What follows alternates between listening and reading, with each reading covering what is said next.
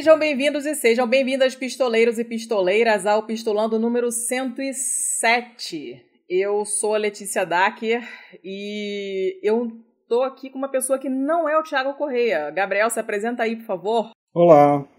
Olá, o quê? eu sou Gabriel, eu sempre, eu sempre digo que eu sou deformado em arquitetura.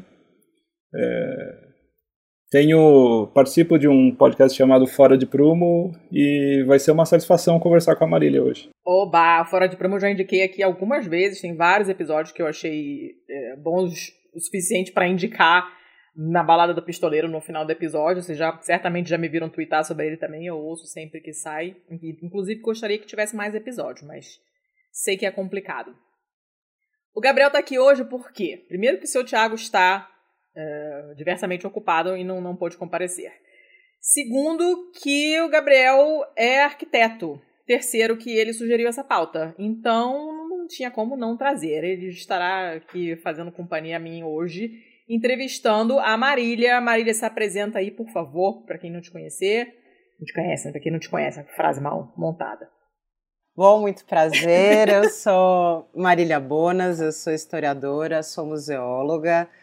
É, atualmente eu sou diretora do Museu da Língua Portuguesa, que reabre no dia 17 de julho aqui em São Paulo, e sou uma das diretoras do Conselho Internacional de Museus no Brasil, é, o ICON, que está fazendo então uma super discussão, como a gente estava brincando antes de entrar no ar, uma espécie de mega reunião de condomínio dos museus no mundo inteiro que é uma discussão sobre a nova definição de museus, que começou no ano retrasado.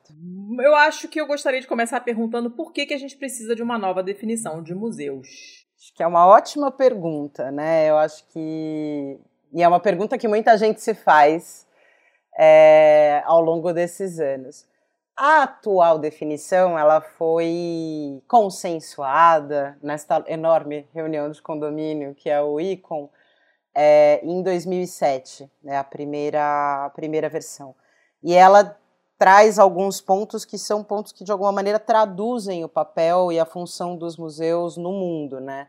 Então, essa definição, por exemplo, diz que museus são instituições permanentes, sem fins lucrativos, é, que trabalham nessa frente de pesquisa, preservação e comunicação, fala da questão do patrimônio material, do patrimônio imaterial. Então, ela é uma definição que já traduzia toda uma discussão ali naquela altura, 13, 14 anos atrás, do que era patrimônio, a questão de museu e lucro. Né? Então, será que um museu ele é uma instituição cultural com fins lucrativos ou sem fins lucrativos? Uma instituição permanente é algo que distingue museus de coleções que não estão necessariamente abertas ao público, né?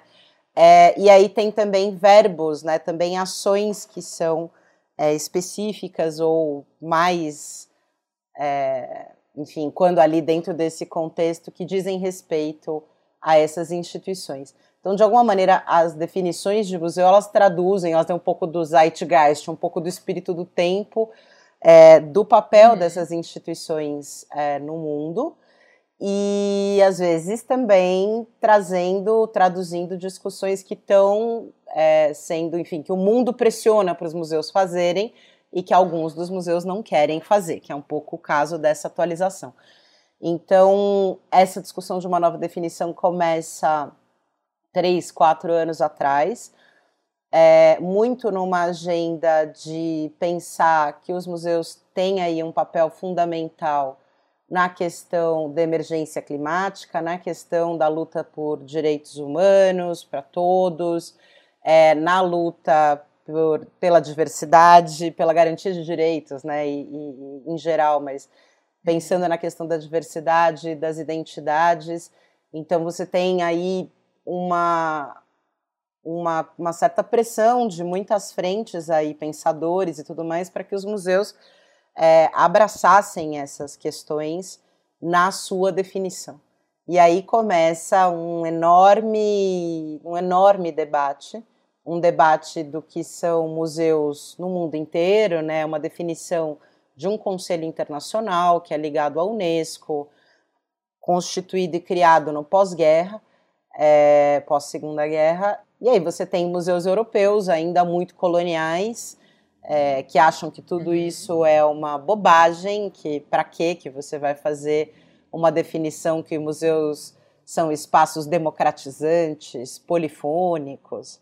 É, ao mesmo tempo, toda uma museologia é, sul-americana em especial, mas latino-americana, muito fortemente vinculada à questão da museologia social, muito influenciada pelo Paulo Freire, muito influenciada por museus, enfim, que constituiu museus de comunidade, museus de território, é, uma museologia, enfim, do continente africano e Ásia e Pacífico, que está muito pensada e que trabalha muito a questão do imaterial, da imaterialidade, dos saberes e dos fazeres. Então você tem um mundo inteiro que entende esse lugar de preservação, pesquisa e comunicação museológica e exposição, que é o museu, discutindo e tentando consensuar uma única definição. Né? Então surge um pouco disso, de uma pressão aí de tendências, é, de pensamentos aí da, da, da, museologia em termos teóricos, mas também práticas é, progressistas, práticas de transformação social é, e um desejo aí de uma boa parte da comunidade museológica de transformação, de decolonização dessas instituições, de vocação delas, de fato, para uma questão social. É, eu queria aproveitar essa questão dos museus de território, museus comunitários, enfim.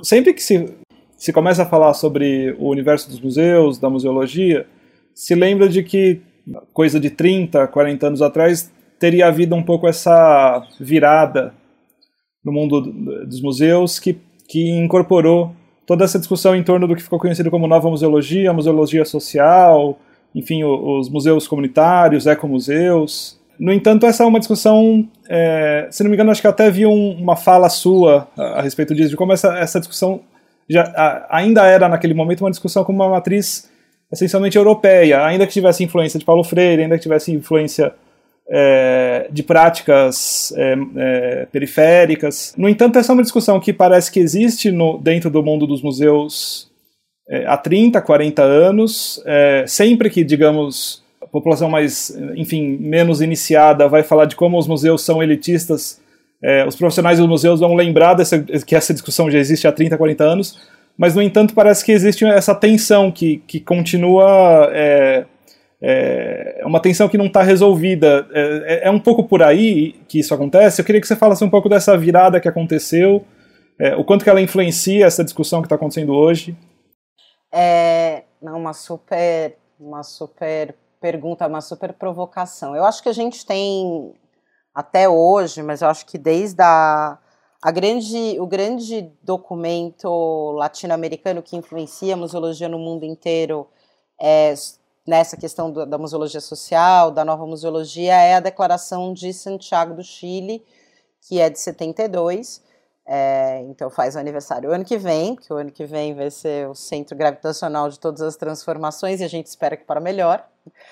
E a Declaração de Santiago é o, o documento formal oficial da museologia que, que trabalha com essa é, dedicação aí dos museus para as comunidades. Então, Antes disso, já tinha, enfim, algumas experiências menores, desde também da década de 60 e 70, de museus comunitários na Europa e de outras experiências aí que nem se chamavam, se auto-intitulavam de museus é, latino-americanos e, isso passa a ser uma coisa que acontece em paralelo, né? Então, o que eu acho muito particular do mundo dos museus, e eu acho que é essa discussão da nova definição de museus ela deixa isso muito claro, é de que você tem a coexistência de tempos, né, é, de modalidades e modelos de instituição.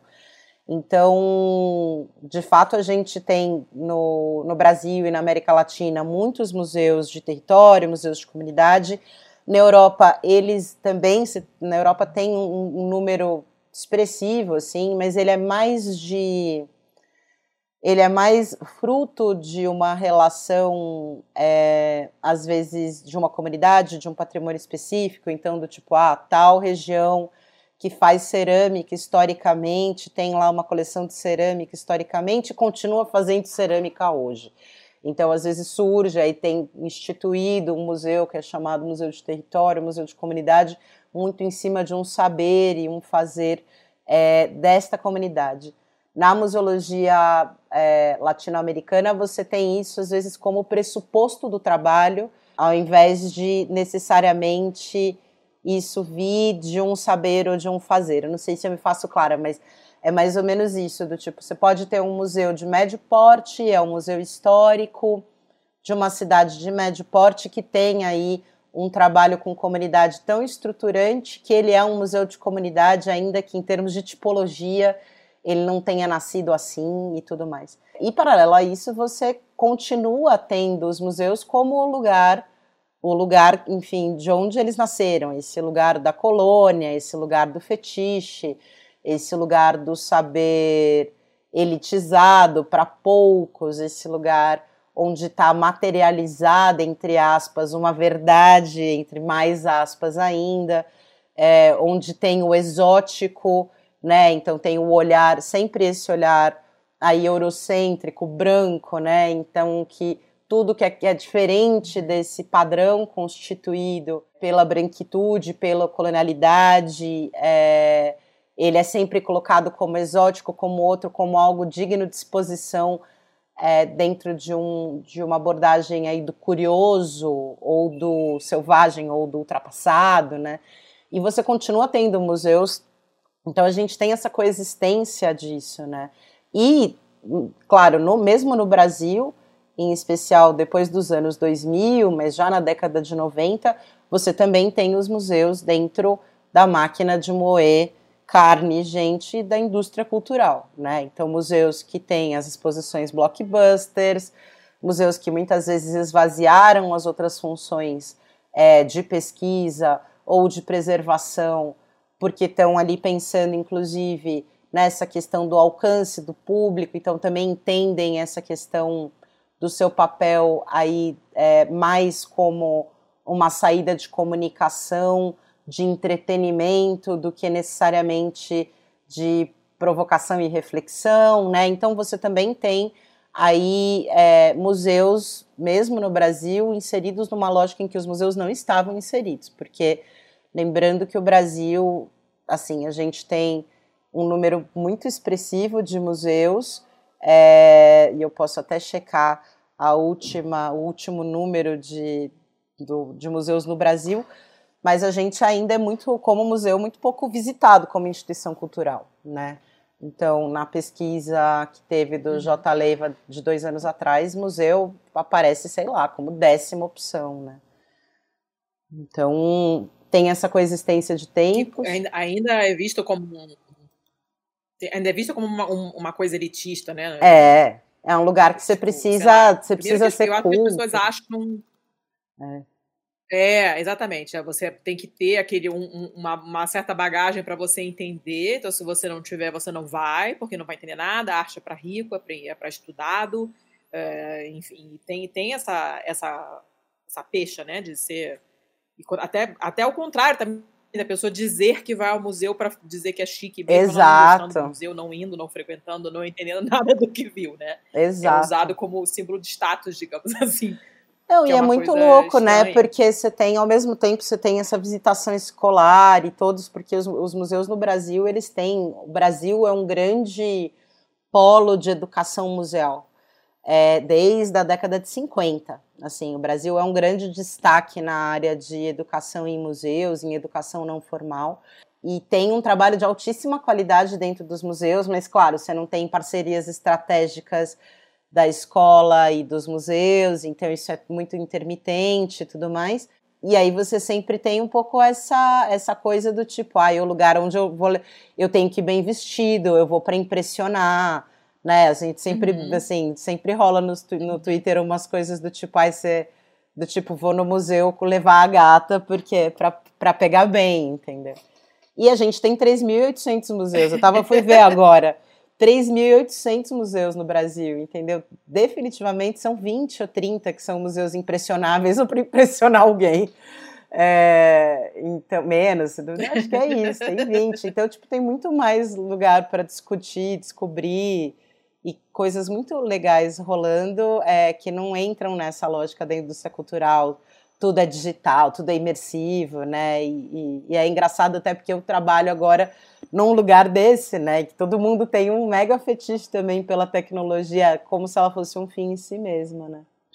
Ah, tem isso também, né? Esse, esse, é, esse uso meio que vazio, né? Achar que, sei lá, você bota um iPad do lado e pronto. Exato. Como se não precisasse ter conteúdo, é, né? E, não, e não, não, tem nada. Exatamente, exatamente. Uma, uma integração idiota que não serve para nada, só para inglês ver mesmo. Você bota uma telinha lá e um negocinho mexendo, um GIF animado, e você já chama aquilo de interativo e não não serviu para nada, não te acrescentou nada, não melhorou a sua experiência em nada. É um, um negócio, é um negócio esquisito, esquisito. Mas até em relação Gabriel. à questão da definição, deixa eu só desculpa, porque a gente ficou falando dessa coisa da definição ah, e eu vai, fiquei vai. falando, não, e eu falei como se tipo, gente, desculpa, né? Um museologês, a pessoa que é adestrada na museologia e então eu vou ler as definições para todo mundo entender do que que a gente está falando em termos de mudança paradigmática. Qual é a definição de museus vigente é, hoje e que foi, é, que foi aí votada em 2007? Que o museu é uma instituição permanente, sem fins lucrativos, a serviço da sociedade e do seu desenvolvimento, aberta ao público e que adquire, conserva, investiga, difunde e expõe os testemunhos materiais do homem e de seu entorno para educação e deleite da sociedade. E aí depois veio materiais e imateriais. E aí essa nova discussão que eu estava contando um pouco, que veio dessa pressão e que está sendo hoje é o debate da área de museus, e posso contar um pouco como foi a grande reunião que rolou o ano retrasado no Japão. É, a nova proposta, a proposta de definição agora, que está sendo discutida do zero, mas que do zero não, mas que está trazendo alguns desses conceitos, mas está todo mundo querendo validar em conjunto. A proposta de 2019 era: os museus são espaços democratizantes, inclusivos e polifônicos para o diálogo crítico sobre o passado e o futuro. Reconhecendo e enfrentando os conflitos e desafios do presente, eles mantêm artefatos e espécimes em confiança na sociedade, salvaguardam diversas memórias para as gerações futuras e garantem direitos iguais e acesso igual ao patrimônio para todas as pessoas. Os museus não têm fins lucrativos, eles são participativos e transparentes e trabalham em parceria ativa com diversas comunidades para coletar, preservar, pesquisar, interpretar, exibir e aprimorar entendimentos do mundo, visando contribuir para a dignidade humana e a justiça social, a igualdade global e o bem-estar planetário. O bem-estar planetário é o momento que a gente sempre canta a música do Hair, do Aquarius, que a gente sempre acha que é o momento que a gente fala, gente, agora vai, agora dança, agora tira. Tira a roupa e corre no meio da assembleia, mas é. Enfim, é mais ou menos isso. Mas Não, bonito, é lindo, bem, é lindo. Eu fico comovida. Mas a gente sai de uma definição que subsidia várias políticas públicas de museus no mundo inteiro, que é muito operacional e vai para uma proposta de definição que é inclusive inspiracional, né? E aí você tem é, desde compreensões distintas em culturas distintas do que, que é definição. Então, por exemplo, para quem fala inglês, para os anglófonos, definição é uma coisa que é naturalmente inspiracional. Eles entendem isso como uma coisa mais aspiracional do que operacional. Para muitos países aí do tipo, como os países latino-americanos, é, mesmo Portugal e tudo mais, definição para a gente é sempre uma coisa operacional ou uma coisa que você tira o extrato daquilo, você tira a estrutura daquilo. Então vai desde uhum. do, do, do, de uma diferença cultural de entender o que, que é definição, até para falar, bom, e aí? A gente vai para uma operacional, para uma inspiracional, e aí foi vetada, essa é a segunda que eu li. Ela foi, enfim, ela não foi aprovada na Assembleia. Foi uma Assembleia imensa, assim, sei lá, foram oito horas de debate. É, e foi uma coisa insana. Foi lindo, foi surreal, foi bizarro. Porque você vê que mesmo numa definição dessa, que você fala assim, caramba, né? O mundo de museu é um mundo tão pequeno. E é, você pensar o mundo inteiro, você pensar o ONU, né? Só que toda a questão geopolítica surge dentro de um debate desse. O que, que é um espaço democratizante para um museu na China ou, sei lá, nos Emirados Árabes, né? O que, que é uhum. igualdade global ou bem-estar planetário no Brasil nesse momento, né? Ou mesmo nos Estados Unidos no momento, uhum. né? Então, no momento Trump. Então, a gente está falando de memórias e como que a gente lida com memórias em países que viveram genocídio e que não tem uma população idosa ou de que não, enfim, que perdeu sua memória, né? Tipo Camboja, que são várias discussões. Então, em, vários, em várias camadas, uma proposta de uma nova definição, que é uma coisa a princípio, você fala, nossa, que coisa de classe, né? Bizarra, assim, do tipo, super restrita para esse povo da museologia. Museologia, musicologia, o que você faz? Sempre rola um pouco esse tipo de piada. e aí, cara, e aí de repente estão todas as, as grandes tretas é, do tempo mesmo colocadas, né? Pressões políticas, o uso dos museus e como os museus, é, o que, que eles assumem, o que, que eles fazem, a sustentabilidade. Imagina, a gente brincava se a gente aprovasse isso na época do Bolsonaro, que o museu é democratizante, iam fechar o Instituto Brasileiro de Museus, assim. Falei, cara, a gente tem que tomar cuidado, porque você tá política pública é um jogo de força. Não pode mas... parecer muito legal. Né? Exato, é um jogo de opacidade, né? É uma coisa não que pode você. Pode gente boa. É, você aprende, meu. Você aprende tem no. botar um, um tempero de maldade aí, né? Exato. É quente e frio. Você não quente pode falar, meu, não mexe, não mexe, não mexe que tá tudo certo, entendeu? E você começar a falar que a gente vai defender os direitos humanos, de fato que a gente já faz nos museus, mas você começar a anunciar é o que está acontecendo agora, né? Em termos dessa coisa da Rouenet, do Instituto Herzog com, com o plano suspenso porque está enquadrado, censura de coisas da ditadura, revisionismo, negacionismo. Então, você tem que saber qual é o jogo que você joga na política pública no longo prazo para não jogar o bebê com a água do banho, né? Gente, que tempos. Vou te contar, viu? Ah. When the moon is in the seventh house and Jupiter aligns with Mars,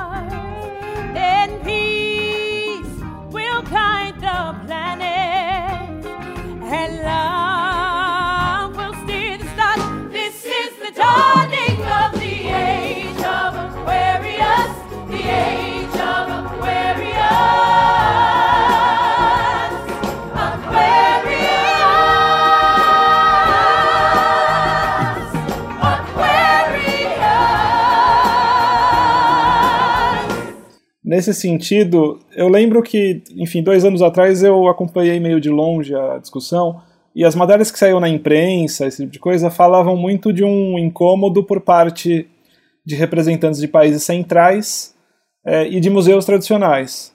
Que, que, havia um certo incômodo de que a nova definição ela era muito assertiva, muito, muito militante, mas você está trazendo também uma, uma, uma, leitura de que é, a, a essa definição também pode ser estrategicamente problemática para situações mesmo periféricas. Exato. É. E, e, eu, eu é. sempre fui, a gente aqui no Icom Brasil, a gente foi bastante crítico dessa leitura, essa leitura é, gente, a palavra tá tão gasta que mesmo quando ela tem pertinência a gente fica com medo, mas polarizada, né? Mas essa leitura superficial ou binária de que quem votou a favor da nova definição é porque era progressista e quem votou contra é porque era conservador. Porque, de fato, o uso da definição é muito distinto em realidades muito diferentes. Assim. Então, é, a América Latina votou em peso contra a nova definição porque a América Latina usa em peso a definição antiga para estruturar políticas públicas. Então, quando você dilui os verbos, por exemplo, pesquisar, preservar, comunicar, e que são verbos que te ajudam como, como gestor a falar, eu tenho que ter um, um recurso para pesquisar, um recurso para preservar e um recurso para comunicar, então, a política pública pega essa definição, decupa em, em, em, projetos estratégicos, em linhas de ação em especial, linhas de, de fomento e financiamento. quando você dilui isso numa coisa mais inspiracional, você deixa mais frágil a sua estrutura. E isso não é o caso só do Brasil, assim, isso é o caso, sei lá, de outros países da América Latina, Chile numa certa medida, países menores, tipo República Dominicana, é, Argentina também. Então, assim, a América Latina é, ficou muito do tipo, putz, e muitos governos de direita, né? Então também tinha uma preocupação, em especial ali brasileiros, chilenos, e aí, em especial brasileiros e chilenos, porque a gente estava nesse momento, foi 2019, o Chile estava é, em chamas na rua, mas de que uma definição, uma aprovação dessa definição poderia sim impactar em, no desmonte de políticas que tinham sido feitas por, por governos mais progressistas, né?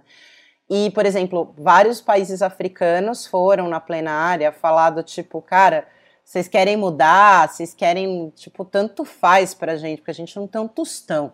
Enquanto vocês não pensarem numa estrutura mesmo de subvenção e subsídio para processos museológicos aqui no, sei lá, em Moçambique, ou, ou enfim, mesmo na África do Sul, que é um país que tem uma potência gigante assim de tecnologia na área é, museológica, os caras deixaram muito claros assim, do tipo, meu, eu tô me lixando. Vocês votam aí o que vocês querem, a gente nem vai votar. E a Ásia era um mega desconforto, né? E a Ásia desde o tipo, obviamente esses países como a Arábia Saudita, Emirados Árabes, votaram contra, porque senão palavra democratizante não vai entrar mas mesmo China, medo, né? polifônico, né? Assim, tem umas coisas. E aí, junto nisso, nessa resistência, rolou sim um bloco europeu ultra conservador, ultra, que queria colocar a palavra lazer, saúde mental, que são questões importantes para a área de museus. Ainda mais na pandemia, agora a gente vê quanto saúde mental é importante dentro dessa questão do quanto a gente não estaria sobrevivendo. Mas era uma coisa do tipo, ai, deixa de ser militante, museu tá nesse lugar para dar prazer. É, pra, é, o prazer estético. E aí uhum. era exatamente esse fetiche do Museu Colonial. É o mesmo fetiche.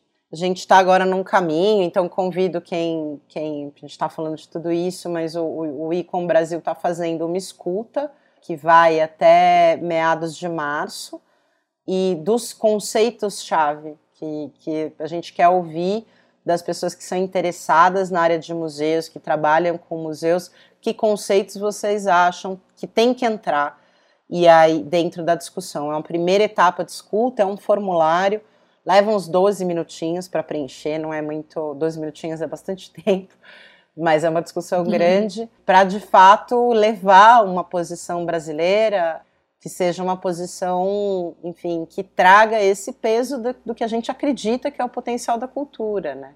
E aí tem as vantagens e desvantagens de trabalhar na cultura, né? Você é meio ghost necessariamente, em muitos sentidos, mas é isso, né? Você consegue defender e trazer coisas aí que alguém que tem uma agenda de mercado não conseguiria, né? A gente, a gente tem um episódio, um dos antigos nossos, inclusive, eu, eu, nem, eu nem participei, eu participei, acho que eu não estava nesse dia, não me lembro o que, que aconteceu, que o meu colega gravou é, com dois, com três convidados. Então eram duas aqui do, duas do Brasil e um português. E abordaram, inclusive, essa questão também de é, o, o, tema não era esse, era, era uma coisa de, de, de, colonialismo, como é que isso é visto lá fora e tal. Mas em dado momento falou-se também daquela polêmica que rolou do, do museu da, da escravidão em Lisboa, que foi uma, uma mega treta, falou-se disso, né? E eu lembrei desse episódio quando eu vi o vídeo é, seu, que eu vou colocar aqui na pauta, que o, o, Gabriel tinha me mandado junto com o pacote de links, assim, para escolher a convidada e tal. Ele falou: vem aqui na, o vídeo e tal. E essa questão toda do colonialismo, como você já deu uma, uma, uma explicação aí e tal, né? De, de, do aspecto colonial dos museus, de ter esse olhar colonial e tal. O que, que você tem conseguido fazer em termos de tentar mudar um pouco isso nos museus pelos quais você já passou aqui? Conta um pouco o que, que você tem feito. A gente sabe que você fez um trabalho bacana no Museu, da Imigração de São Paulo, por exemplo, e, e o que, que, que, você conseguiu mudar? Bom, a primeira, primeira coisa, bom, primeiro nunca sou eu, eu, né? É sempre, é sempre uma equipe e o povo uma da área, é, sempre o povo da área de museu é um povo danado, assim, a gente sempre consegue. Eu acho que primeiro tem uma coisa que as pessoas elas em geral elas subestimam, mas assim, precisa conhecer a máquina para hackear a máquina, né? Uhum. Então isso é algo que na minha vida, sei lá, tem 20 anos que eu trabalho na área de museus, comecei como educadora, trabalhei como documentalista, trabalhei como pesquisadora, eu tive esse privilégio de trabalhar em várias áreas, assim, né, nas áreas técnicas, só área de conservação que eu sou um desastre, e me tiraram rapidamente quando eu tentei fazer qualquer Não coisa antes, eu, é, antes de eu destruir qualquer coisa. Mas eu acho que sempre, sempre rolou uma, uma coisa de trabalhar em equipe, entendendo o que a gente podia fazer de transformação que fosse de médio e longo prazo, né? Então, que tipo de processo que a gente podia implantar, por exemplo, decisório colaborativo com comunidades e que depois passaria a ser uma etapa obrigatória de qualquer processo decisório naquela área, né? Então, essa, acho que essa é uma das coisas, o Museu da, da Imigração é, é, um museu muito que trabalha muito próximo das comunidades e que é, foi muito apropriado. Isso foi um trabalho muito muito longo e muito bonito e que continua é, com as comunidades de imigrantes, de descendentes de imigrantes e de novos imigrantes e de refugiados, cada um numa invenção da tradição, num reconhecimento do seu papel. Quando está falando de identidade é sempre um conflito assim é, mas vários processos colaborativos foram implantados, a gente conseguiu implantar no Museu da Imigração e que eu acho que, que marcam assim um pouco do que eu gosto de fazer, né? Eu não sou muito autoral, assim, mesmo em processos de curadoria que eu fiz, eu sempre tenho, sempre eu faço uma mediação curatorial, sempre tem uma escuta, né? E depois eu acho que a experiência que foi mais forte para mim mesmo, em termos de mudança de, de paradigma mesmo de trabalho, eu sempre trabalhei com, nessa perspectiva de comunidade e de decisões compartilhadas e de sessão, é, de autoridade e tudo mais, mas quando eu fui trabalhar no Memorial da Resistência, que é um memorial sobre a ditadura, né, ali uhum. no território da conhecida Cracolândia, ali eu fiz uma imersão profunda nos limites e nos potenciais dos museus. Né? Os museus têm um discurso, às vezes, muito messiânico para o tamanho que eles têm na sociedade. E, ao mesmo tempo, as práticas são sempre muito. É isso, muito coloniais, muito, né, muito verticais, uhum. sempre alguém assinando. E no memorial era uma equipe muito pequena, num lugar, num tema que passou a ser alvo de ataque, inclusive e num território que é um território que tem a ver com o tema, né? Quer dizer, a Cracolândia ela é, é ela está conectada sim à, à, polícia militar, à, à exclusão e, e a, enfim, a estruturação, a criminalização, né, é, das populações em situação de rua e tudo mais. E ali no memorial, a gente, aí sim, foi muito mais um processo de escutas sistemáticas do território, processos de curadoria colaborativos, com acertos e erros, assim, perdendo o controle mesmo do que é o resultado, sem garantir que o resultado vai sair assim ou assado, mas com uma força muito grande. Então, é, no memorial isso foi muito forte para mim, e agora no Museu da Língua é um desafio de uma outra escala, né? Primeiro porque tem uma piada interna. É, o Museu da Língua tem uma piada interna de que tem uma pressão muito grande para que o Museu da Língua seja o Museu da Mesóclise. E, tipo, o verdadeiro português, a valorização da nossa língua. E a gente quer morrer, né? Amei. A gente quer morrer, porque a gente está ali falando.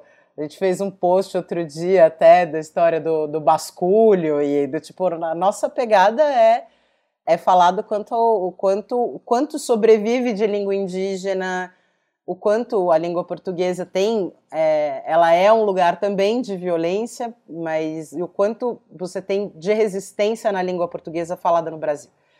Então, para a gente é muito esse lugar da identidade brasileira e essas camadas, esses palimpsestos nada pacíficos, com apagamentos, políticas de amnésia. Essa é a nossa pegada no Museu da Língua. E, ao mesmo tempo, a gente está nesse território que é um território de uma exclusão e de um, uma distância, né, de uma privação de direitos que é muito grande. Então, a gente tem um museu com mega investimento público e a gente tem esse território com uma população gigantesca em situação de rua, de adictos e tudo mais. Então, a gente está trabalhando a gente tem uma articuladora social que é maravilhosa e a gente tem ouvido as pessoas, pensado como a gente faz a formação interna, ouvir as pessoas de dentro da equipe. Muito museu é muito metido a disruptivo de trabalhar com comunidade, mas quem, quem é onerado com a abertura do banheiro é a equipe de limpeza, que é a equipe mais precarizada. Né? Então, assim, você uhum. tem o uhum. diretor branco como eu, sentadinho na sua cadeira com o seu Mac, falando: não, somos um museu super aberto para a vizinhança e o banheiro é público, mas quem limpa o banheiro é enfim, aquela senhora que pega três, né, pega tem três trens e que ganha o menor salário da estrutura e que fica puta e que vai odiar e que acha um absurdo. Então, a gente também está tentando, a gente está trabalhando para pensar essa questão da acessibilidade, a questão do território, da articulação de demanda e oferta do território, sem ser ingênuo, sem ser messiânico, mas com essa potência, assim, da língua na em narrar, em visibilizar né, a língua, dar legitimidade para as próprias histórias, né? não o museu dando, mas as pessoas reconhecendo é, a própria legitimidade a partir do uso que elas fazem da língua. Então é um percurso muito, cada mergulho um flash, eu cada vez sei menos, eu cada vez erro mais rude, eu acho, eu erro mais rude, mas erro, erro rude, mano, erro feio, assim.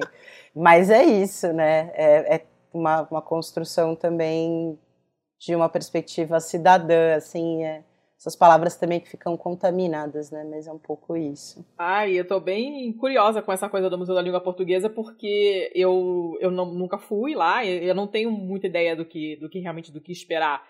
Eu acho que é, não imaginaria que tivesse essa, essa pegada tão forte das nossas línguas é, das, das populações originárias e coisa e tal, exatamente por normalmente não ver essas coisas representadas, né? Não, a gente finge que não existem, não, não, não, a gente não sabe nada sobre isso, não estuda na escola, não, não faz parte do nosso. É, principalmente quem está no eixo Rio-São Paulo, né? Eu acho que eu já contei essa história aqui, é, se não estarei contando agora, senhora. Eu estudei um período em Valença antes de passar para a universidade, para a Unirio, onde eu me formei, e eu, quando é, voltava lá para visitar as amigas e tal, eu acabava dormindo na casa de uma amigona minha, que é minha amiga até hoje e tal, que era uma casa que tinha um monte de menina morando, que se chamava Arém, não vamos comentar o horror desse nome, mas na época era assim. E aí um dia eu tô lá conversando com as meninas na sala e tal, toco o telefone, porque isso é pré-espertofone, né? Estamos falando, eu me formei em 2001, então estamos falando de 95. Tamo junto, amiga. Toco o telefone fixo, né? De uma é, pois é, é, é, é problema. Hashtag velha. Toca o telefone uma das meninas vai lá conversar e ela começa a falar. Eu falei, o que, que língua é essa que ela está falando? Aí ninguém da casa sabia direito o que, que era e tal. Não sei quando ela, quando ela desligou. E assim, eu tenho uma tara por língua absurda. Assim, eu definitivamente fiz a faculdade errada, não era para ter feito nada do que eu fiz. E eu fiquei enlouquecida, fazendo o maior esforço para entender e eu não pescava nenhuma palavra. Eu falei, cara, não é possível, o que, que é isso? E eu tinha conversado com ela várias vezes, eu sabia que ela não era estrangeira, não, não tinha ideia de onde vinha aquilo. Quando ela desligou, eu falei: você vai me dizer, pelo amor de Deus, que língua, que língua é essa que você está falando, que é sensacional e eu não sei o que, que é. Aí ela: é tupi. Aí eu fiquei: mas, como assim? Não, eu sou de Ponta Porã, todo mundo lá fala Guarani e tal, não sei o que. Aí eu fiquei pensando assim, sabe? E é, é uma coisa tão removida da, da, da, minha vida, porque Total. eu sou carioca, fiquei no Rio até os 24 anos, né? Então a gente fica muito focado ali no que acontece nas novelas e você esquece que tem milhões de outras coisas bárbaras acontecendo no resto do país. Eu fiquei olhando para cá, eu me senti tão idiota de não saber que isso existia, entendeu? Que as pessoas falavam essas línguas em cidades grandes, né? Ponta Porã não é Super. São Pedro de Passa Quatro, que tem oito habitantes, né? E, e, e, ela ficou assim, não, a gente fala, eu falo também, falo outra língua, falo isso, falo aquilo. Ah, caiu uma ficha assim, muito grande na minha cabeça, eu me senti muito idiota. E, e, eu fiquei com isso na cabeça pro resto da vida, nunca mais esqueci de como que a gente não olha para o tanto de coisa que tem interessante rolando no país. Esse, isso não é ensinado a gente em lugar nenhum. Não, não é. E essa não, não coisa, a gente, a gente brinca. A, a, gente brinca no museu que mesmo o cara mais, sei lá, entendeu? Se pegar o cara mais white power, o cara mais, enfim, nazista, fascista, se ele tá falando português do Brasil, ele tá falando. Ele tem tanto da resistência no que ele está falando e ele nem sabe. E isso é lindo. Então, assim, isso é, é, é, muito forte, né? O português falado no Brasil é uma variante mesmo. Ele é reconhecido como uma variante, não é o português de Portugal mais. Então a gente brinca, se, fala, se o cara falar, ah, eu tô dodói, pode ser o maior reaça da face da terra. Tipo, ih, meu irmão!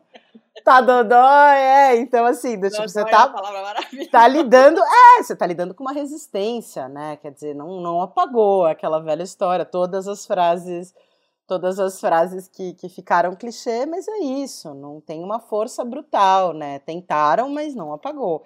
E o Museu da Língua tem esse papel também, que é um papel quase indenizatório aí dessas, dessas culturas de trazer esses apagamentos que foram tentativas, né, foram esses apagamentos que a língua portuguesa tentou fazer e que por nossa, por, por não por sorte, mas por luta, falhou miseravelmente, faz com que o português do Brasil seja algo que já não é mais o português colonial, né? Então, uhum. então essa discussão, por exemplo, quando a gente pensa na própria discussão do, do da, dessa nova definição e a diretora executiva do Museu da Língua e do Museu do Futebol, que é a Renata Mota, é presidente. Então a gente, ela é minha chefe em dois lugares, é muito minha amiga. E a gente fica brincando, falou, oh, tá, de repente é isso, polifônico, o Museu da Língua é polifônico, né? A gente está falando, é democratizante, a gente acredita nisso, porque você tem todos os falares e todos os falares são, é, são bonitos. O bem-estar planetário que a gente precisa chegar, né? Esse aí acho que ainda vai demorar um pouquinho, mas está valendo pelo aspecto poético, pelo, pelo desejo, orgulho, enfim. Gabriel, vi que você se desmutou aí, o que, que você ia falar? Não, acho que valia a pena só contextualizar. Muitos ouvintes do Pistolando provavelmente não são de São Paulo, que a, a Marília falou da região da luz, e, e, e eu acho que é, uma, é, um, é um caso interessante de pensar em como a ação cultural, instituições culturais, enfim, os museus também podem ser é, é, essa armadilha em cenários de, de estímulo à expulsão de população de baixa renda, enfim. No caso da luz é até um assunto bastante estudado já. E, e só para contextualizar para os ouvintes, o Memorial da Resistência fica num, num edifício que era um, era um, antigo, um, um edifício antigo, é, acessório à, à, à estrada de ferro que tem por terminal a Estação Júlio Prestes, e, a, e o Museu da Língua Portuguesa fica no edifício da Estação da Luz, que é uma estação ligada à antiga São Paulo Railway, enfim, Santos Jundiaí. É, e em frente à Estação da Luz fica o edifício da Pinacoteca. E aí fica, tem ali uma espécie de um polo, um conjunto de instituições culturais, e Além deles, tem ali perto o Museu de Arte Sacra, a Casa do Povo, enfim, que tem sido, nos últimos 30, 40 anos, alvo de uma série de tentativas por parte de diferentes governos de promoção de estratégias por meio da, da, da, da, da indústria cultural, enfim, estratégias que, que tinham por intenção tentar enobrecer essa área com aquela lógica higienista de expulsão de população de rua, populações indesejadas e tudo mais. E aí eu acho que o, o a, a Marília está trazendo uma série de exemplos de trabalhos interessantes de como é, se reconhece essa armadilha, mas e, e também de alguma maneira se insere, se, se insere, a ação cultural de forma a, a, a não ir no, no, caminho da exclusão, enfim. Enfim, se Marília você puder falar um pouco de, dessa armadilha, dessa coisa de pisar em ovos, num contexto tão, tão sensível. É, e aí, eu, depois eu queria fazer uma pergunta sobre acervo, mas aí eu faço em seguida. Não, claro, acho que você fez uma super caracterização, tem sempre esse risco, né? Não esse risco, tem esse desejo aí de uma gentrificação mesmo, né? Assim, até Bom Retiro é um bairro considerado, foi considerado ano retrasado, um dos sete bairros, né? É uma região para quem não é de São Paulo, é uma região que a gente chama de Luz Bom Retiro, que é uma região que tem esses ramais desde o 19, os ramais de trem é, de café que vinham do interior para serem embarcados é, pelo Porto de Santos. E, mas também ali como uma primeira hospedaria de imigrantes foi no Bom Retiro, nessa região anexa à Luz, com italianos. Depois é um bairro que ficou marcadamente conhecido como um bairro judeu, depois uma onda de, de imigração coreana na década de 70 e mais recentemente, a partir dos anos 90, uma migração boliviana, né, que é mais flutuante e também chinesa, mais recente também.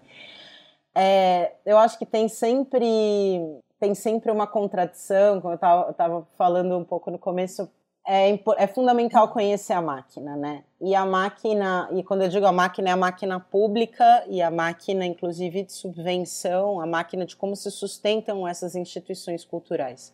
E as instituições culturais, os museus de São Paulo, do Estado de São Paulo, mas desses que são vinculados à Secretaria de Cultura e Economia Criativa do Estado de São Paulo, são geridos numa parceria, né? Uma parceria com organizações sociais então, o Estado define, a princípio, a política de Estado, a política pública, e aí essas organizações concorrem à gestão e elas fazem ali nessa concorrência, elas fazem inclusive uma proposta financeira de captação de porcentagem para operacionalizar, para poder é, operacionalizar este, este equipamento cultural, para poder fazer ele funcionar. E aí você tem uma primeira lógica que é fundamental entender sempre esse jogo, quando eu falo jogo de opacidade, é, que é essa lógica do patrocinador.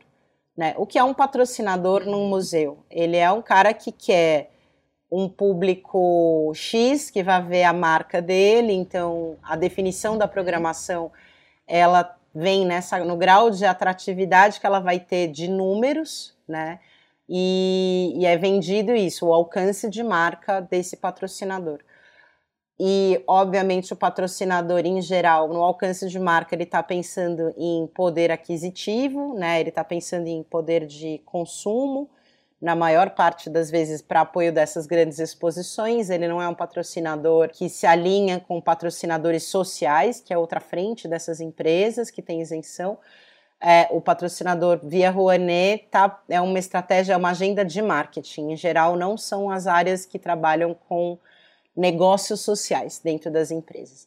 Então, isso naturalmente traz, a, naturalmente, não, porque nada é natural, mas isso tem como consequência uma necessariamente uma negociação aí de uma programação mais elitizada para garantir a própria sustentabilidade da instituição, né? Vira uma perversidade crônica do mercado, né?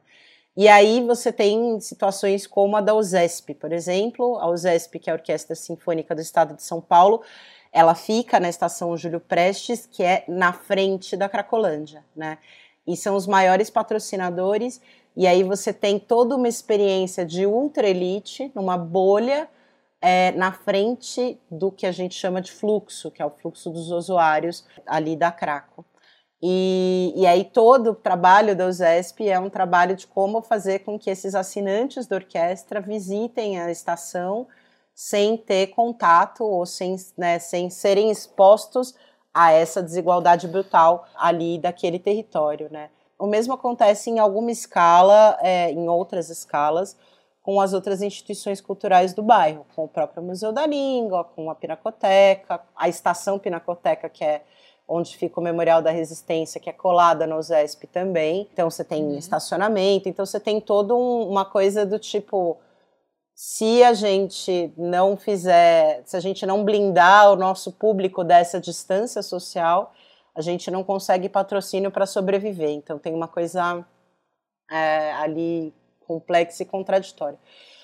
Por outro lado, você tem nessa nesse jogo de luz e sombra, você tem as equipes e os projetos educativos dessas instituições que muitas vezes são também fonte é, de patrocínio, aporte, né? Então, projeto educativo da Pinacoteca, por exemplo, o educativo da Pinacoteca do Estado é um dos grandes chamarizes de patrocinador porque trabalha e trabalha historicamente com muita, enfim, com um número expressivo, mas com projetos muito é, vinculados ao bairro, desde as prostitutas da Praça da Luz, que são prostitutas de terceira idade, até é, pessoas que estão em situação de vulnerabilidade em, em outras instituições do bairro.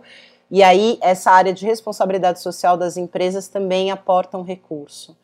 Mas ainda assim, sempre tem essa, essa, esse conflito interno entre esses dois mundos, né? Você não, a gente, a gente fala isso muito amargamente, né? Mas do tipo, é sempre uma dificuldade muito grande você levar público, então, sei lá, pessoal mesmo do, do ali da região, você leva para uma visita, não é todo mundo que tem sapato e o público usual, habitual, branco de classe média, sente que aquele espaço é prioritariamente dele, né? Não desse, não uhum. desse pessoal que está sem sapato.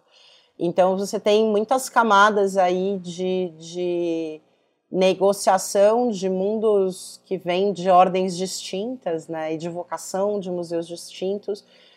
E a maior parte das vezes o mundo do dinheiro, que é o mundo da subsistência dessas instituições, acaba tendo um peso maior, né? E aí, por tabela, esses desejos desses projetos de higienização que rondam todas essas instituições culturais acabam também tendo muito apoio de muitos dos gestores.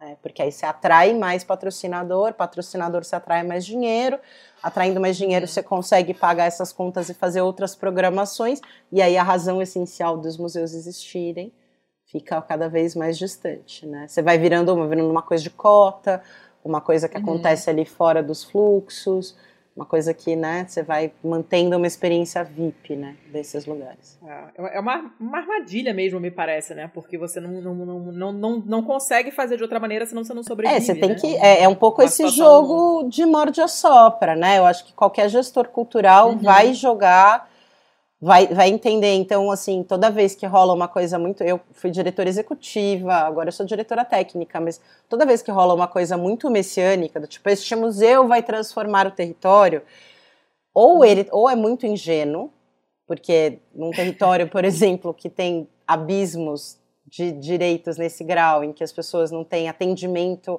básico de saúde você falar que o museu vai salvar, você está sendo picareta, ou você também está sendo absolutamente elitista, vai salvar esse território que já vai gentrificar e esse povo aqui uhum. que está em volta. Então, nenhuma da, nenhum discurso messiânico é bom sinal dentro desse contexto. Assim. Pensando, inclusive, na coisa do branco Salvador, é, né? Coisa que a gente já. Super. Oh, e os museus, os museus mais, adoram mais isso. colonialista que isso é impossível. Os museus adoram. O Branco Salvador, gente, poxa vida. Eu adoro aquela piada, gente. Sou, meu humor realmente é bem ruim. Mas é uma piada maravilhosa do, do tipo que os caras na, na em Serra Pelada falando o salgado tá chegando aí. E aí todo mundo morrendo de fome, e aí chega é o Sebastião Salgado, entendeu? É um pouco isso, sabe? É um humor horroroso, mas é um pouco isso, cara. Do tipo, ai, são lindas as imagens, tipo, são. Não tô falando nem o Sebastião Salgado ainda tem um super trabalho aí ambiental, social e tal. Mas é um pouco isso, do tipo, ah, eu vou muito deixar você se expressar aqui no meio da miséria do fluxo. Meu irmão, não, né? Quer dizer, os museus também instrumentalizam isso, né? E ganham dinheiro com isso. E, não, e, eu, e ao mesmo tempo o abismo é muito grande de transformação social nesses territórios de exclusão, né? Então eu sou nesse sentido eu sou bem chata, assim, eu sou bem mal-humorada. E aprendi e errei muito. Claro que eu super fui moldada e forjada na culpa branca de classe média, imagina. Como, vixe, muito, muito. Tomo... É, é difícil sair, né? Opa, tem que estar o tempo inteiro ligeiro. E ainda tomo pancada. Eu, eu, tenho um corpo que me dá pancada em volta, assim, que fala menos, Marília, volta, Marília, nada disso. Com todo. Ai, como é bom ter amigos assim, né? Amigos, é colegas que dão aquela puxada de corda. Super. Miga ser de menos. É, menos, volta pro corpinho. Get a life. é. eu, tô, eu tô pensando, você tá falando em, em é, patrocínio e tal, e não sei o quê. Isso é uma coisa que a gente, como produtor de conteúdo, que também é uma expressão que a gente já tá meio esvaziada, né? Mas apesar do nosso público ser pequeno, nós não estamos produzindo conteúdo, então somos produtores de conteúdo. E essa coisa do patrocínio é muito.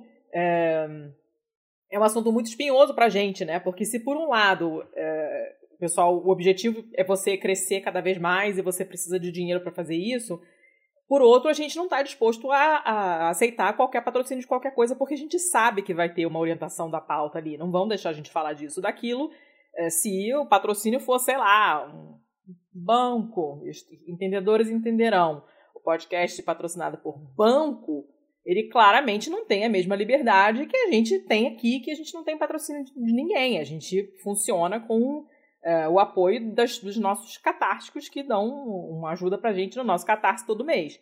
Então é muito diferente, né? Quando você tem essa, é, essa coisa por trás que, que vai querer alguma coisa em troca, você fica limitado, não tem jeito. E aí meio que perde o propósito.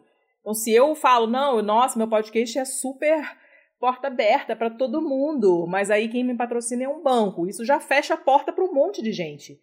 Então aí, eu, aí você fica assim, poxa, mas aí eu sobrevivo e abro a porta para meia dúzia, que provavelmente é uma dúzia errada, né, de, de, de gente ruim, de interesses desagradáveis, ou eu acabo. É, é um equilíbrio que é, é para quem administra essas coisas realmente não deve ser nada fácil, né? É uma, é uma parada complicada. E aí eu tô pensando nos, nos museus de Londres, eu não sei se no resto da Inglaterra é assim, sinceramente, mas os museus de Londres que são os grandes museus, né, são gratuitos, né? Como é que isso é feito lá? E, e existiria uma maneira de fazer isso? Deveria ser um modelo adotado em outros países? Você acha que isso tem alguma influência no, grande no conteúdo que se dá para o público?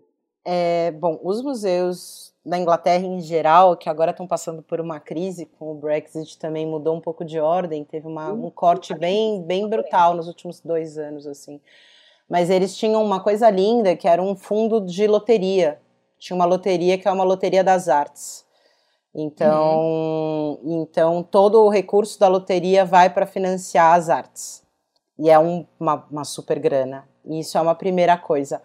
A segunda coisa é que aí eles, os museus são gratuitos, mas as exposições blockbusters elas operam na mesma lógica. Aí elas são pagas à parte e, uhum. e aí elas são com captação. E um dos grandes, uma das grandes polêmicas, acho que tem uns dois anos, era o na National Gallery, se eu não me engano, um dinheiro da BP, da British Petroleum, depois dos vazamentos. E, tudo. Né, então foi uma coisa do tipo, várias, vários, rolou uma manifestação enorme de que os museus tinham que parar de receber. Isso rolou acho que também no Metropolitan, porque a BP financiava vários grandes museus. Mas vários ativistas falando, cara, você está sendo super hipócrita, né? Assim, vocês estão com uma agenda que é, ai, não, porque a discussão da decolonização que seja e a acessibilidade, blá blá blá, mas vocês estão aceitando dinheiro de gente que não pagou indenização até hoje dos maiores desastres ambientais da década e tal.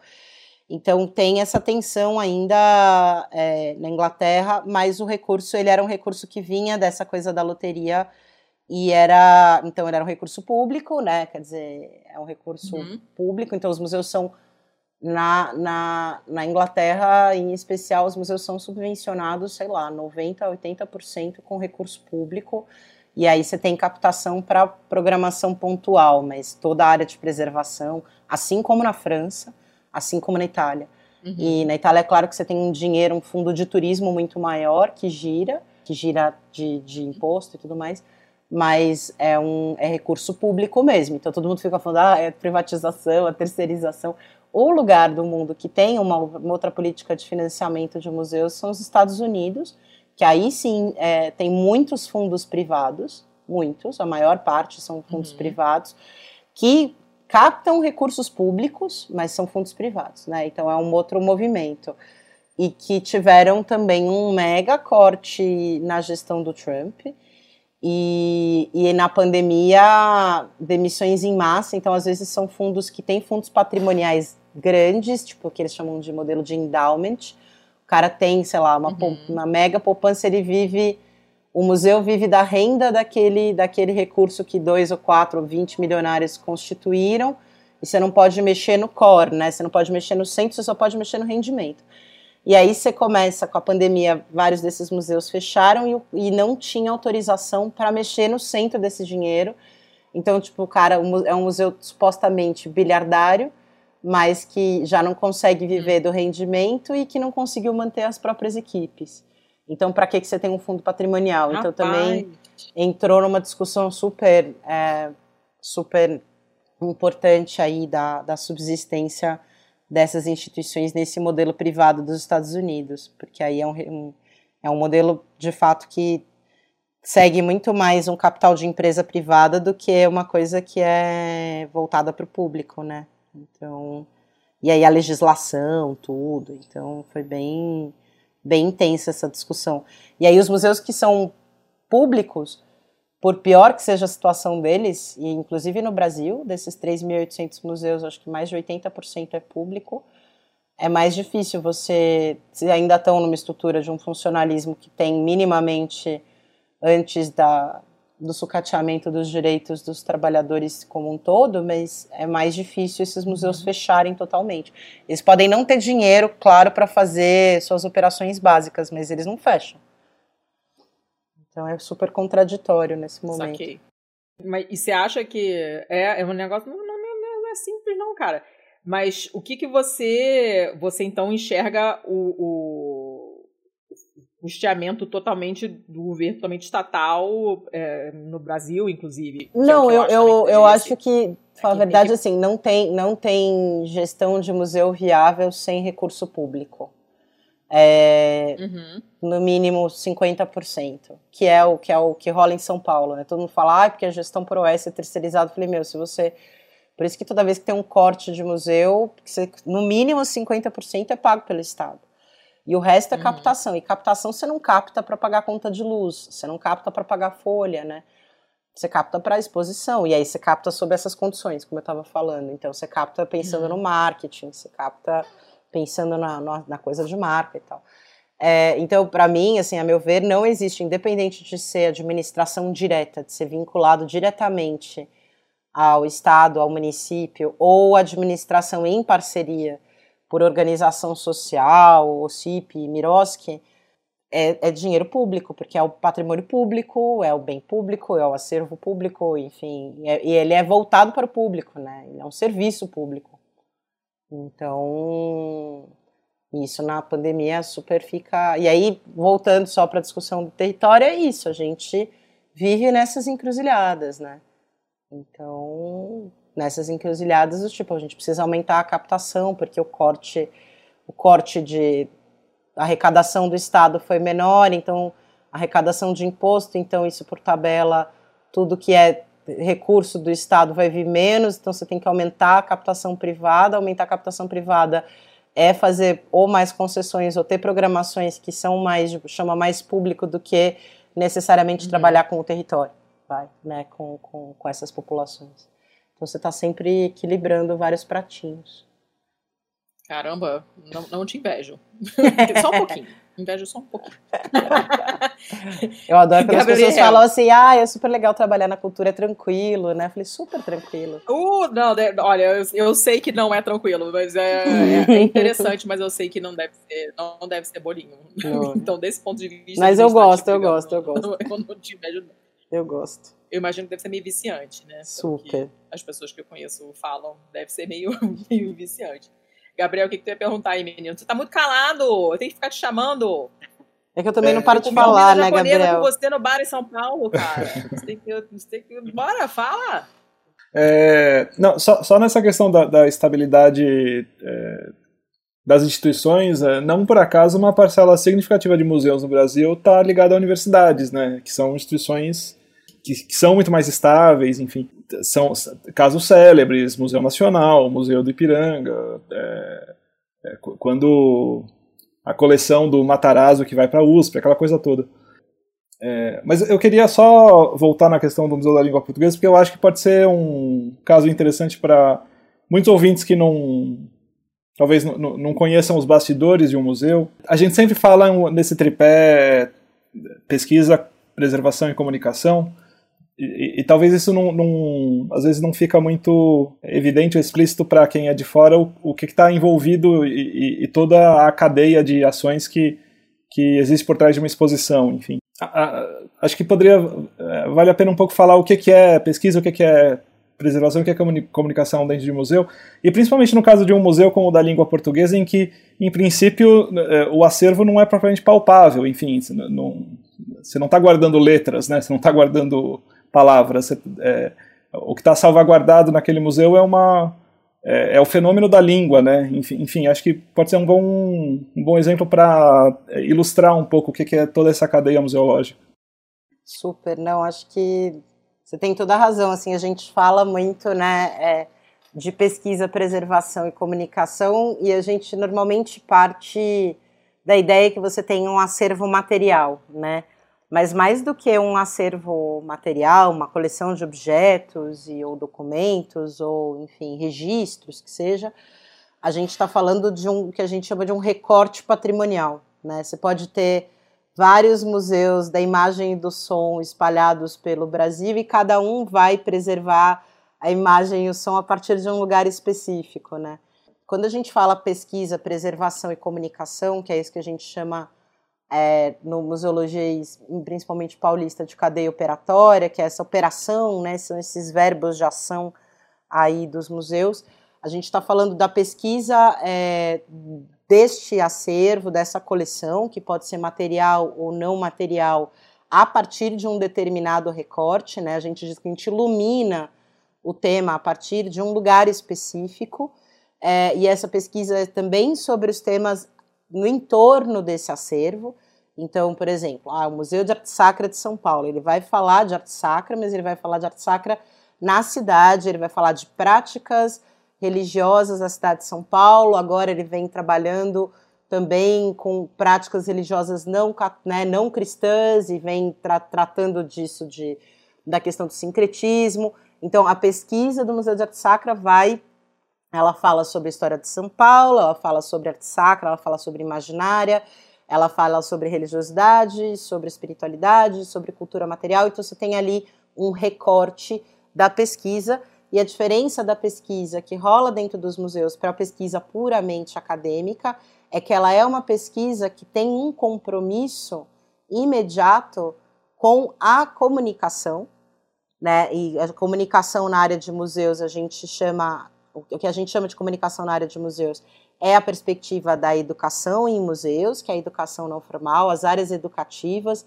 a programação cultural, os cursos, as festas, as celebrações, os bate-papos, as oficinas que acontecem e também a parte de exposições, que é a parte mais visível, né? A gente fala que normalmente essa área de comunicação é a ponta do iceberg e a parte das exposições. Então, quando a gente está falando de uma pesquisa em museu, diferente de uma pesquisa na universidade, ela é uma pesquisa que já pensa essa saída, né?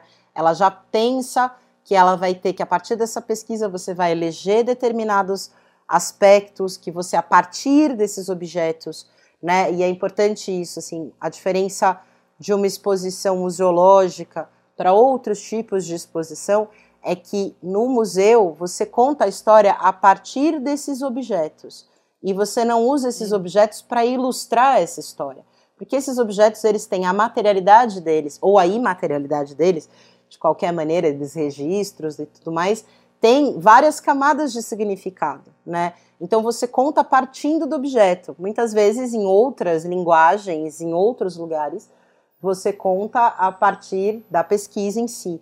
A pesquisa nos museus, a, a grande base desse recorte patrimonial são essas camadas de informação que esses objetos têm.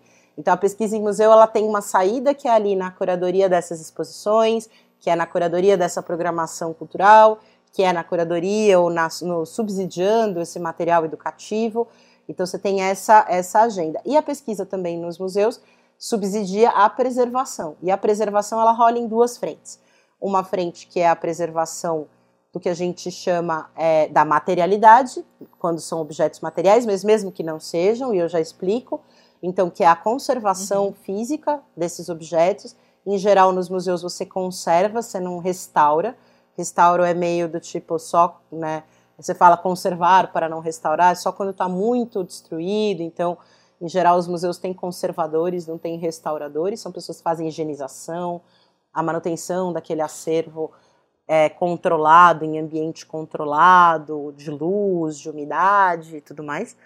E aí você tem também o que a gente chama aí de conservação, de preservação desse nível intelectual, que é o registro, é a documentação desse objeto, por que, que ele chegou lá, qual é a diferença dele, qual é o peso dele, você tem tudo isso registrado na documentação museológica.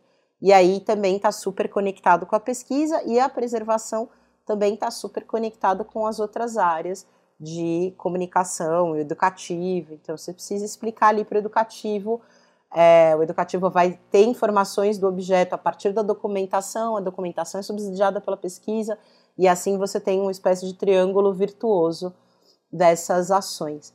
E aí, essa coisa da materialidade é uma grande questão. O Museu da Língua é o primeiro, inclusive, a trabalhar essa questão aí é, do, do imaterial numa escala de tecnologia, né? Muitos outros museus trabalhavam com patrimônio imaterial. E, e aí a diferença é que este recorte patrimonial, é, então, a partir de que lugar o museu preserva, é, a partir de que lugar o museu pesquisa e a partir de que lugar o museu comunica, é muito mais amplo do que outros museus, né? Então, por exemplo, o Museu do Café, onde eu trabalhei também, ou o Museu da Imigração, né? São museus que têm ali um acervo que falam, olha, a gente trabalha a história do café a partir deste acervo, ou a história da imigração a partir dessa coleção, mas também de uma coleção de história oral, por exemplo, é, que já é imaterial. Mas tem ali uhum. um lugar de onde você parte. Na língua portuguesa, é do livro? Não é do livro. É do falar? Também não é. É e não é, é de tudo, né? Então, o grande desafio do Museu da Língua Portuguesa agora é que antes o museu ele fazia de um todo um pouco, de tudo um pouco, né? Tem essa coisa da polifonia e tal antes do incêndio. O nosso grande desafio conceitual agora é entender de que lugar a gente está falando e como que a gente vai preservar. A gente vai preservar os falares da língua portuguesa, então a gente vai ter sotaques de todos os lugares do Brasil e de todos os outros países. A gente vai ter um banco de dados e esse banco de dados vai estar tá numa HD e essa HD vai estar tá física e vai estar tá também na nuvem e aí a preservação vai ser o banco de dados, que tem essa documentação, mas também a HD física, também o registro disso. Né? Então, a gente está nesse momento, é, a partir do cruzamento de vários documentos teóricos do próprio, de constituição do próprio museu, discutindo isso. Né? Então, não sei se, se eu me estendi, gente... se me fiz clara, mas... Ah, pode estender o quanto quiser, porque tá muito bom. A gente fez um episódio logo no começo nosso também, é, que rolou incêndio no, no Museu Nacional, né? E a gente gravou com duas pessoas que trabalham no museu, e uma delas trabalhava especificamente com essa, esses registros de línguas é, de populações indígenas. Então, são línguas que é, não tem mais ninguém que fala essas línguas, né? E estavam no processo de digitalizar tudo e tal, muita coisa foi perdida. E isso era uma coisa que a gente também não, não tem muita noção, a gente não, não, não, lembra que existe isso, né? Quando você pensa em museu, você pensa no quadro na parede, no máximo você pensa na múmia, no, num esqueleto de dinossauro, uma coisa assim, mas a gente esquece que tem toda essa outra parte também, né? Você tem muitas maneiras de documentar tudo. E tinha uma série de gravações, de entrevistas com pessoas que já morreram, seus povos já acabaram, ou ninguém mais fala a língua, e muita coisa foi perdida porque só tinha aquilo ali. E não, e a gente ficou arrasado, né? É um trauma, né? O Museu Nacional é um trauma. Fez o episódio porque a gente tava putaço. É um trauma, é um trauma. É, nossa, e a gente chorou muito, a gente ficou muito puto, a gente fez aquele episódio, a gente chegou a gravar outro, mas teve um problema técnico e perdeu o episódio, infelizmente, foi um papo muito bom. Ficamos chateadíssimos, essa bot desgraçada do Discord fez a gente perder um episódio. Uh, enfim, foi uma coisa que doeu pra caramba. Eu não tinha ido, tinha anos que eu não ia lá, foi quando eu era pequena, mas eu fiquei muito tempo fora do Brasil também, não ia ao Rio quase. Não, não ia ao Rio, mas ficava de férias. E aí vai dando preguiça e você não vai, a mobilidade no Rio é muito ruim, você acaba não indo.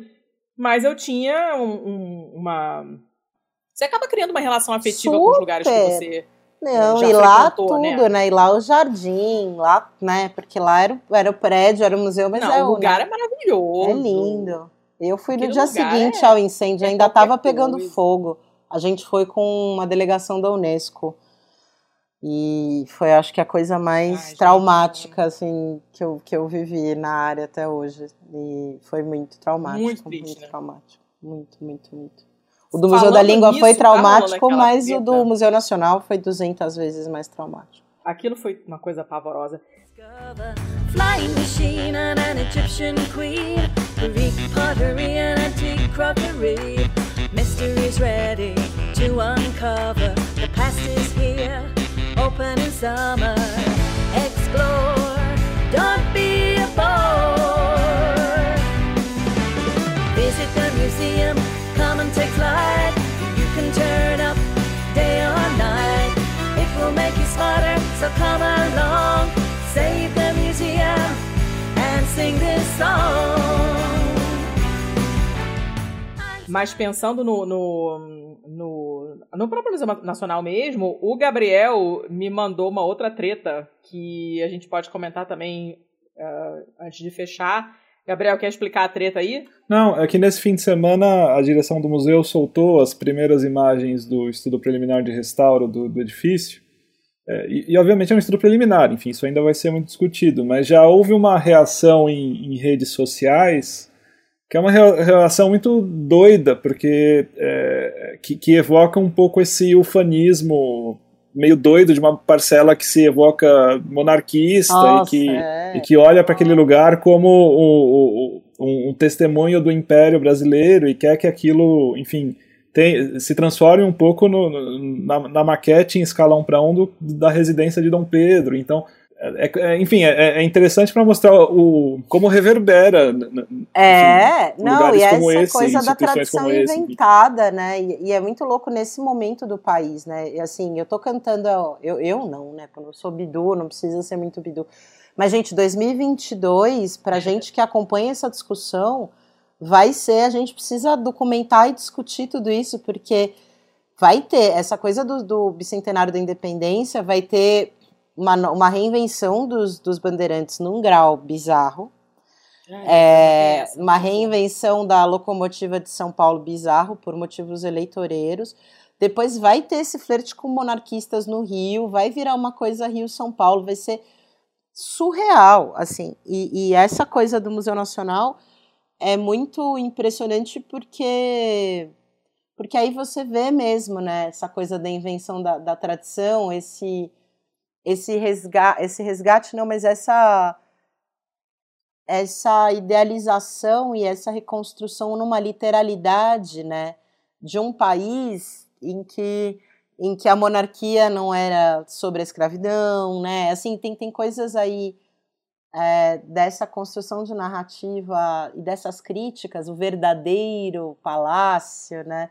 Oh. E essa coisa do, da verdade histórica que eu falei, gente, a gente vai ter que sentar muito e observar, assim, claro que vai ter uma coisa assim de, de discutir e tudo mais, mas isso, essa coisa da invenção da tradição vai vir com uma força muito brutal em 22. E a gente vai começar a entender, observar mesmo o que é a construção da história da minha geração, eu tenho 40, mas ainda de educação moral e cívica, a gente ainda nessa, nessa rabeta de, do, do da ditadura, né? O quanto isso na construção uhum.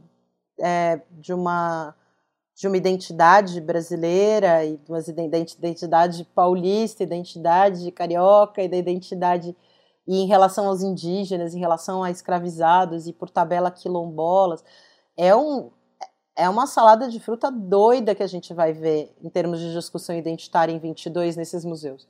Tanto na discussão do Museu Nacional, que vai começar só, mas do Museu do Ipiranga já começou, assim. É.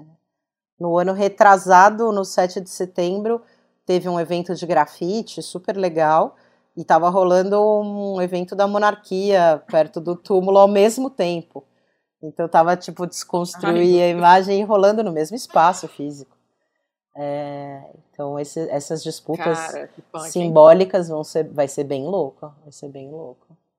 Vocês estão se armando, se preparando para ah, direitinho, assim, vocês têm uma estratégia? Temos, pra... temos. Não, Museu da Língua temos. A gente tá animado, a gente tá animado.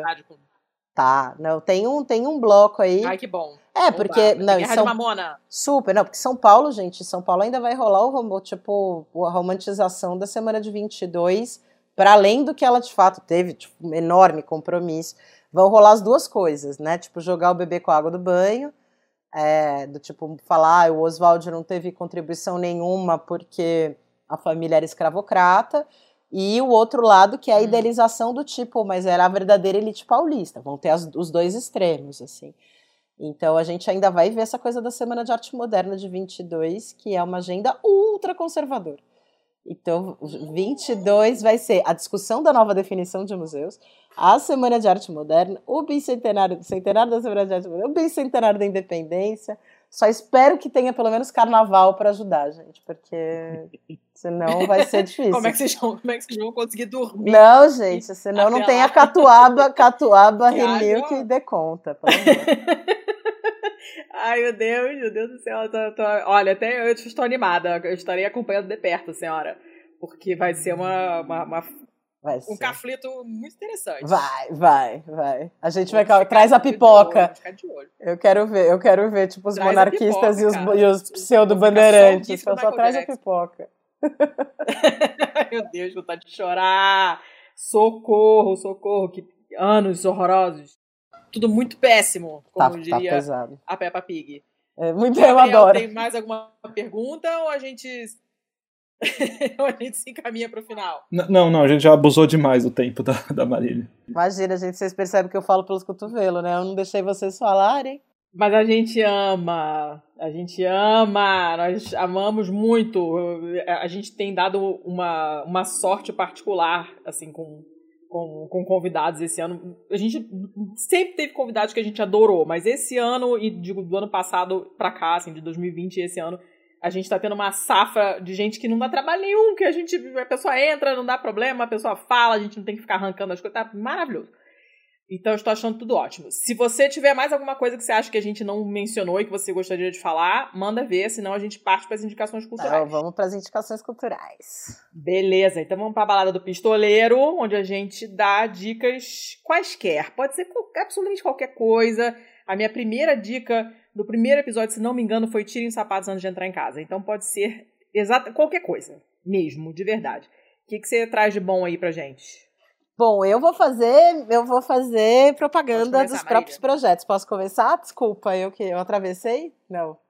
Pode. Era o pode, Gabriel e eu atravessei, a- desculpa, a- O gente. momento jabá depois vai ter. A gente depois passa com calma todas as suas autopropagandas. Não, eu, Mas enfim, a gente fez um projeto no Museu da Língua Portuguesa que chama Palavra no Agora, que é um projeto de escrita para o luto. E que tem Oh. três frentes. A gente fez o ano passado e eu lembro que a gente fez em julho do ano passado e as pessoas falavam: não, mas por que vocês vão fazer um projeto para o luto? Daqui a pouco acaba a pandemia. Aham. É, tá. E aí são três frentes, uma frente com exercícios de escrita que a pessoa pode publicar ou não, mandar para gente. Outra parte que é uma parte de trechos de literatura é, em língua portuguesa que falem sobre lutos é, como um todo, sobre a experiência de perda. E uma terceira parte que é um- com vários links com manuais para apoiar pessoas no luto, dicas de, enfim, contatos de psicólogos que estão atendendo gratuitamente, campanhas de arrecadação na pandemia. Então é só procurar lá a palavra no agora, é, Museu da Língua Portuguesa, e aí vocês encontram o site. É isso. Ótimo. É, mais alguma coisa? Tem gente, que, tem gente que chega aqui empolgada e dá 18 dicas. Então fique à vontade. Não, eu vou, eu vou, eu vou focar depois, nessa, eu vou focar nessa. Beleza, então eu vou catar aqui, já, já anotei na pauta, não vou esquecer, depois eu boto o link. Gabriel, Eu tô há um ano sem visitar museus ou qualquer outro espaço expositivo. Eu tô, eu tô com abstinência, né? Chorânia. Enfim, em um ano preso em casa.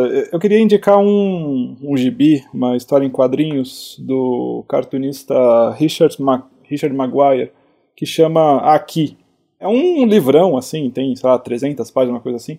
E é como se fosse uma câmera fotográfica que tivesse sempre fixa no mesmo lugar, numa casa. E aí ela vai registrando momentos diferentes da, da vida dessa casa. É, Então é sempre a mesma perspectiva, enfim, da, da, da sala de estar dessa casa, e só que em momentos completamente distintos. Então tem um momento dos anos 50, depois um nos anos 90, aí depois um nos anos 20, aí um no século 19.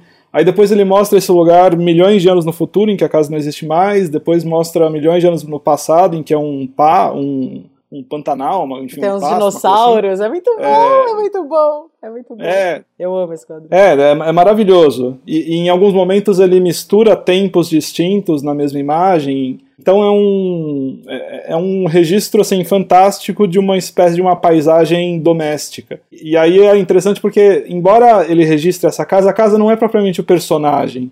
Ele está registrando um pouco esses, esses vários tempos, esses vários registros de memória, esses vários acontecimentos que aconteceram e, e já passaram, e enfim, e é o que ficou. É, é uma experiência gráfica muito interessante é, e, e um gibi também muito, muito interessante, chama Aqui.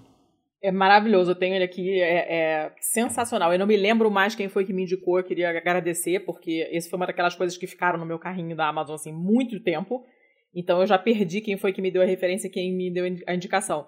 Mas ele é sensacional, é, é, é bonito demais, é, é, bonito, assim, uma coisa esteticamente agradável de você ter, de vez em quando, sentar lá e abrir uma página aleatória e olhar, assim, é muito maneiro.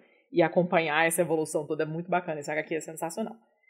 Beleza. Eu vou indicar um livro que é o que eu tô lendo agora, que eu ainda não vi esse livro traduzido em português, infelizmente. Estou lendo em italiano, eu tava com ele também guardado há mó tempão e não me animava a ler porque ele é bem longo e eu não sou muito. Eu, eu gosto de italiano, mas eu gosto de falar, não gosto de ler.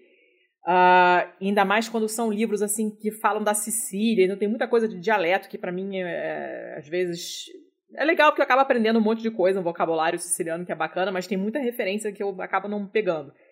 Esse livro se chama L'arte della gioia. Ele foi traduzido em inglês, então tem, tem como The Art of Joy, né, que seria a arte da alegria.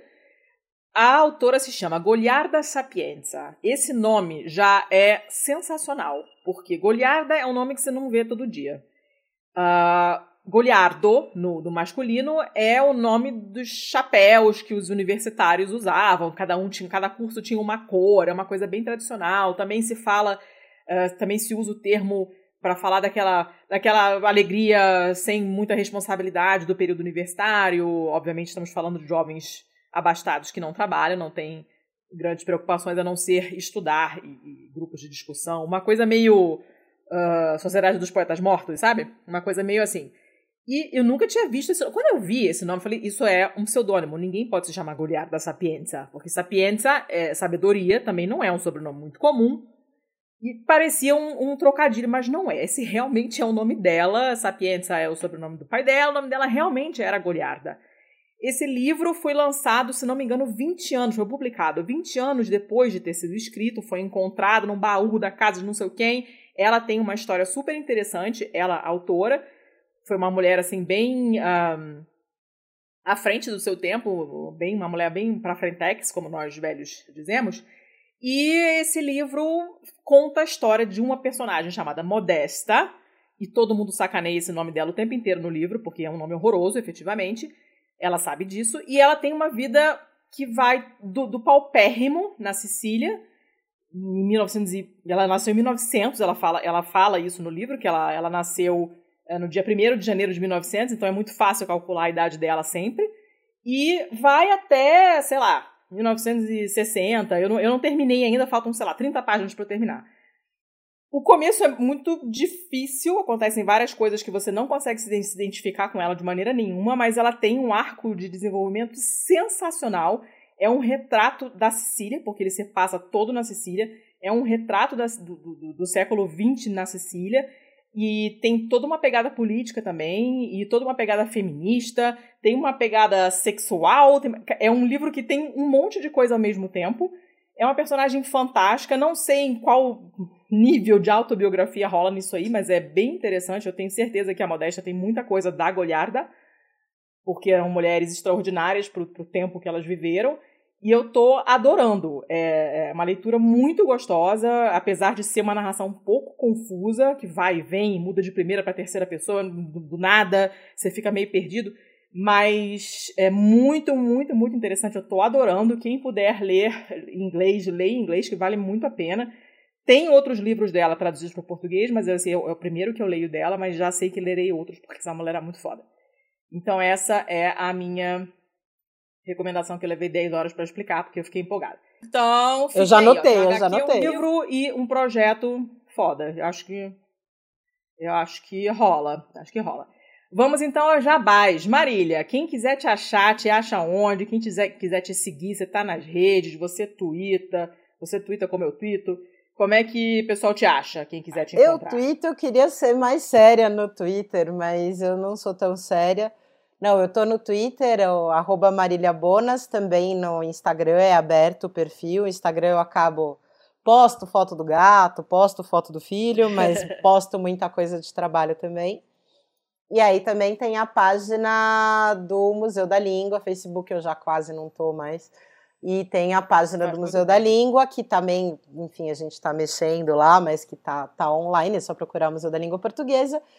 E a página do Conselho Internacional é, de Museus, do ICOM, é ICOM Brasil, ICOM Brasil, que tem toda essa discussão e os formulários aí para quem quiser contribuir com a discussão da definição de museu. Shopsters, está tudo anotadinho aqui. Gabriel, quem quiser te seguir, você está onde?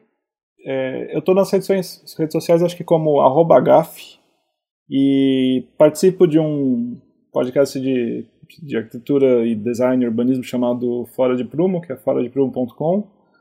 É, não somos muito regulares, mas a gente, é, enfim, estamos lá é, postando. Vale a pena assinar. Quando, quando cair, É. você escuta. Entendeu? Eu faço assim. Eu sou assinante, não, fico, não tenho expectativas de, de data. Quando pinga, eu vou e dou play. É, enfim, devemos lançar alguma coisa no- nova agora em março. Oba! Além disso, é, embora seja 2021, eu ainda mantenho um blog que tem coisa ainda da época da faculdade, que chama Arquitetura em, Oh, meu é, Deus, pois é, eu. arquiteuraemnotas.com. É, e além disso, é, eu atuo, trabalho há alguns anos numa, numa instituição chamada Centro de Preservação Cultural, que é ligada à Pró-Reitoria de Cultura e Extensão da USP. E quando esse programa for ao ar, provavelmente a gente vai ter já soltado a divulgação de um evento que, que a gente vai transmitir pelo YouTube sobre museus universitários, museus e acervos em universidades, que deve acontecer agora no início de março. Então, para quem estiver interessado, é, é só acessar usp.br/cpc ou é, CPC USP nas redes sociais, é Facebook, Twitter e Instagram. Ótimo. Anotadíssimo aqui. Ah, euzinha, vocês já sabem, eu tô no Twitter como arroba pacamanca, paca porque é mamífero, manca porque ela manca. O Thiago hoje não está aqui, mas vocês já sabem também que é arroba Thiago underline CZZ. Ah, nós mesmos estamos como arroba pistolandopod, tanto no Twitter quanto no Instagram. O nosso site maravigold é o pistolando.com. Beijo pro Chino do Lado Black, que é o autor do nosso lindíssimo site que já tem uns aninhos e olho para ele e fico namorando ele até hoje. Ah, nós temos uma parceria com a Veste Esquerda. Você vai lá em vesteesquerda.com.br, compra a sua es- camiseta afrontosa, esquerdopata, com a cara da Rosa Luxemburgo. E aí você usa o cupom de desconto Pistola 10 e você ganha, autoexplicativamente, 10% de desconto. Nós temos as nossas camisetas do Pistolando lá também, assim como do lado Black do Chino, do Hora Queer da Dimitra, então só tem gente legal. Temos uma parceria com a editora Boitempo, a melhor editora esquerdopata que você respeita. Aí vocês vão, lá em uh, boitempoeditorial.com.br barra pistolando, que vocês comprarem por esse link, a gente ganha um estareco-teco. Nós temos os nossos projetos de financiamento coletivo. Vocês já sabem, nós temos o catarse.me barra pistolando, e aí vocês podem também usar o PicPay, nós estamos lá agora, nos rendemos, estamos no PicPay, arroba pistolando só tem nós, não tem como errar. Para quem está fora do Brasil e puder nos ajudar em moedas estrangeiras, que nós ficamos extremamente gratos por motivos de câmbio, uh, somos patreon.com barra pistolando e aí vocês ganham de lambuja, de brinde, de presente, de recompensa, participação na Pistolândia, que é o nosso grupo de apoiadores no Tele- Telegram, que é um grupo com maior, ahn, digamos, maior número de bibliotecários e Elvises da história da podosfera brasileira, nunca antes na história desse país. Quem não está lá está perdendo. Este episódio é produzido, editado, todo desenvolvido pela Estopim Podcasts, um imenso conglomerado multinacional formado por Euzinha e pelo Thiago. Ah, e que se você estiver precisando de ajuda para editar o seu podcast, produzir, não sabe por onde começar, ou sabe, mas tem preguiça, ou não tem tempo, ah, fala com a gente que a gente dá um jeito. estopimpodcasts.com.br E chega, já falei demais, e é isso aí. Marília, eu quero casar com você. Eu quero casar. Eu, olha, Vem, miga, ano- vamos! com todos os nossos convidados. Só tem gente ótima. Vamos andar de mãos dadas no Vamos, recreio, vamos. porque foi muito bom. Agradeço muito ao seu tempo. Agradeço ao Gabriel de ter dado a sugestão de pauta, de ter dado a sugestão da convidada. Gabriel, E- meu amigo de Twitter, vou mandar um coração no Twitter pra você. Migo! Migaço! Queria agradecer também ao Guilherme e o Thiago do Museu da Imigração que me passaram o seu contatinho, porque a gente chegou a produzir uns episódios do podcast deles e agora a verba acabou, e agora José, então não tem mais. mais paciência. E, e é isso aí. Obrigada, foi ótimo, amei. Esse episódio vai ficar chuchu. Vou ter que pensar numa capa assim, Stubsters, para combinar com a qualidade do papo. Vou, dar, vou ter trabalho para escolher uma imagem que esteja à altura dessa conversa. E aí depois eu te mando o link. Valeu, Gabriel, beijo.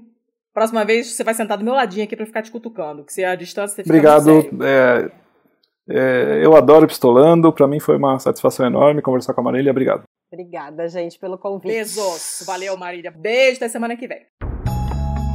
Este podcast foi editado por estopimpodcasts.com.br.